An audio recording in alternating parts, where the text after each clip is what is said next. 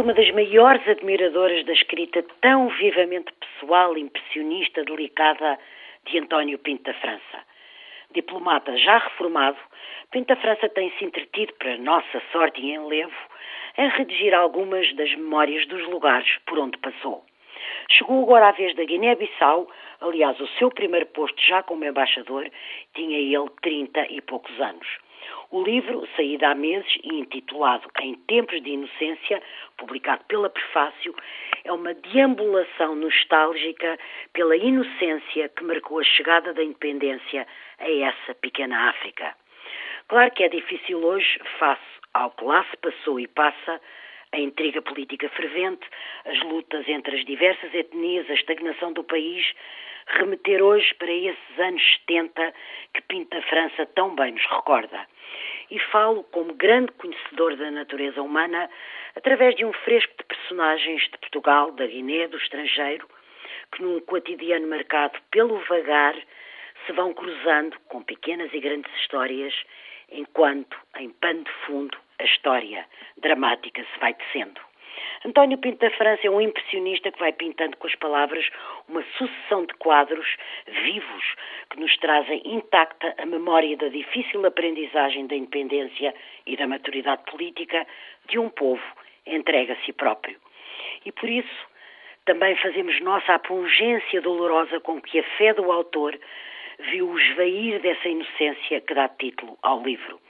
Tal como no seu anterior diário, dos anos que serviu em Luanda, também como embaixador, mas uma década depois, aqui aprendemos uma lição de vida. A ler absolutamente. Nunca pensei que a capa de uma revista pudesse jorrar tamanho vexame na minha condição de cidadã europeia. Falo da última edição da formidável Economist, uma das mais lúcidas publicações que por aí andam e que rezava assim. Outra grande semana para a Europa, a Itália paralisada e a França rendida. Sucede que, infelizmente, ou melhor, tragicamente, ambas estas coisas são puras verdades. Muitos apressaram-se antes de tempo a festejar a derrota que previam negra de Berlusconi e afinal o que saiu da lotaria italiana foi um país impossivelmente dividido ao meio e por isso paralisado e também por isso ingovernável.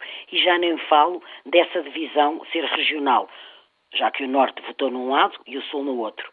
O que torna sombrio o futuro dos italianos é a própria natureza da coligação que apoiou o pobre Prodi. Se este senhor triste já de si tem dificuldade em ter uma ideia, ainda mais em expô-la e, sobretudo, em concretizá-la, imagine-se agora, quando se encontra prisioneiro dos interesses e objetivos contraditórios, para não dizer por vezes quase antagónicos, das tão distintas fileiras políticas que o apoiaram.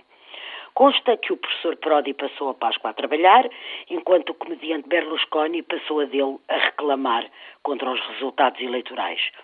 Duvido que o afinco de um e o show do outro tenham qualquer resultado. Isto é, se Berlusconi continuará, obviamente, sentado no banco dos perdedores, embora tão cedo não nos saia da vista, também não será tão cedo que a Itália terá o governo de que precisa como pão para a boca. Tudo isto faz ou não faz tanta pena?